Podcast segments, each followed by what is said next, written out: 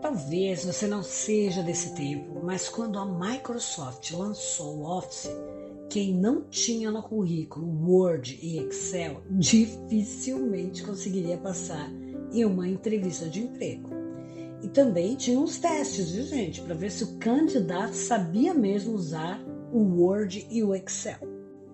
Nós, palestrantes, que antes usávamos o retroprojetor, ficamos aliviados em deixar aquela pasta pesada com mais de 200 acetatos para as nossas apresentações para substituir pelo maravilhoso PowerPoint.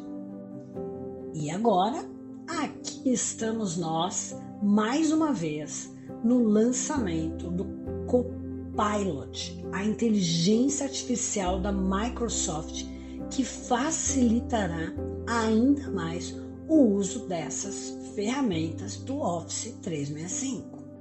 O Copilot no Word vai poupar muitas horas do nosso tempo, porque ele já vai trazer um esboço do que a gente quer. E aí a gente vai poder só escrever, editar o que já está quase pronto.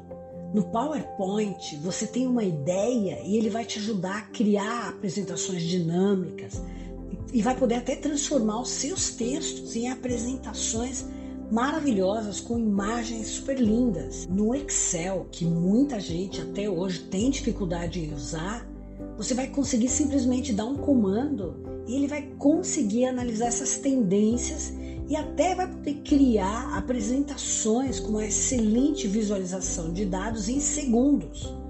Já no Outlook, vai ajudar você a esvaziar a caixa de entrada de e-mails em alguns minutos. No Teams, quando você fizer a reunião, ele vai te dar resumo dos principais pontos, incluindo inclusive quem disse o que, em que ponto as pessoas estão alinhadas, no que elas discordam e pode até sugerir ações. Isso tudo, gente, em tempo real, durante a reunião. Já no Power Platform, você vai poder automatizar tarefas repetitivas, criar chatbots e vai poder passar daquele monte de ideia para ação. Neste caso, da ideia ao aplicativo em minutos. Bom, como eu disse, no meu tempo a gente tinha que saber como inserir fórmulas, como fazer fórmulas, como usar o Word. Hoje não. O mais importante para você é saber elaborar um bom comando, que a gente chama de prompt. Então eu vou te dar alguns exemplos que são sugeridos, inclusive, nessa página que eu vou colocar aqui o link, que é da Microsoft. Então vamos lá. No Word, olha que prompt legal. Você dá o comando: rascunhe uma proposta de projeto de duas páginas com base nos dados de um documento, sei lá, XYZ e uma planilha YZ. Olha um outro exemplo. Torne o terceiro parágrafo desse meu texto mais conciso. Ah, e também quero que você mude o tom do documento para ficar um pouquinho mais casual. Olha uma terceira ideia cria um rascunho de uma página com base nesse esboço aqui que eu fiz. Agora mais uns comandos aqui no Excel. Descreva as vendas por tipo e canal insira uma tabela. Segunda ideia. Projete o impacto de uma mudança de variável e gere um gráfico para ajudar a visualizar. Terceiro, faça um modelo de como uma alteração na taxa de crescimento afetaria minha margem bruta. E olha agora no PowerPoint. Crie uma apresentação de cinco slides com base em um documento do Word e inclua fotos relevantes. Consolide esta apresentação em um resumo de três slides. Terceiro, Reformate esses três marcadores em três colunas, cada uma com imagem. E agora vamos para os prompts no Teams. Primeiro, resuma o que eu perdi na reunião. Que pontos foram feitos até agora? Onde discordamos nestes tópicos? Segunda ideia de prompt. Crie uma tabela de prós e contras para o tópico em discussão. O que mais devemos considerar antes de tomar uma decisão?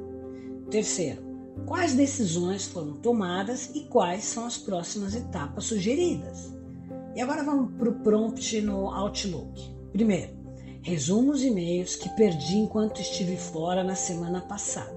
Sinalize todos os itens importantes. Segundo, esboce uma resposta agradecendo e pedindo mais detalhes sobre o segundo e terceiro pontos. Encurte este rascunho e torne o tom profissional. Terceiro prompt Convide todos para um almoço sobre lançamentos de novos produtos na próxima quinta-feira ao meio-dia. Mencione que o almoço é fornecido pela empresa. Então, como você pode ver, vai ter que ter um ser humano que tenha capacidade de olhar, analisar e elaborar os comandos. Mas vai facilitar muito a nossa vida, porque a gente vai ter aqui praticamente o Copilot é um copiloto, uma secretária executiva, né, de tão bom que é. Mas olha, por enquanto foi lançado apenas para as grandes empresas que estão testando. Né? Por quê? Porque eles querem ver se vai dar tudo certo. E eu acredito que até o final deste ano, e alguns especialistas concordam comigo, eles devem liberar para todas as empresas por enquanto. E talvez até o final do ano que vem, o usuário, né, o comum, aquele que tem o Office 365, vai poder usar também. Se você quiser conferir a matéria, ela está no link aí que eu estou colocando em comentários.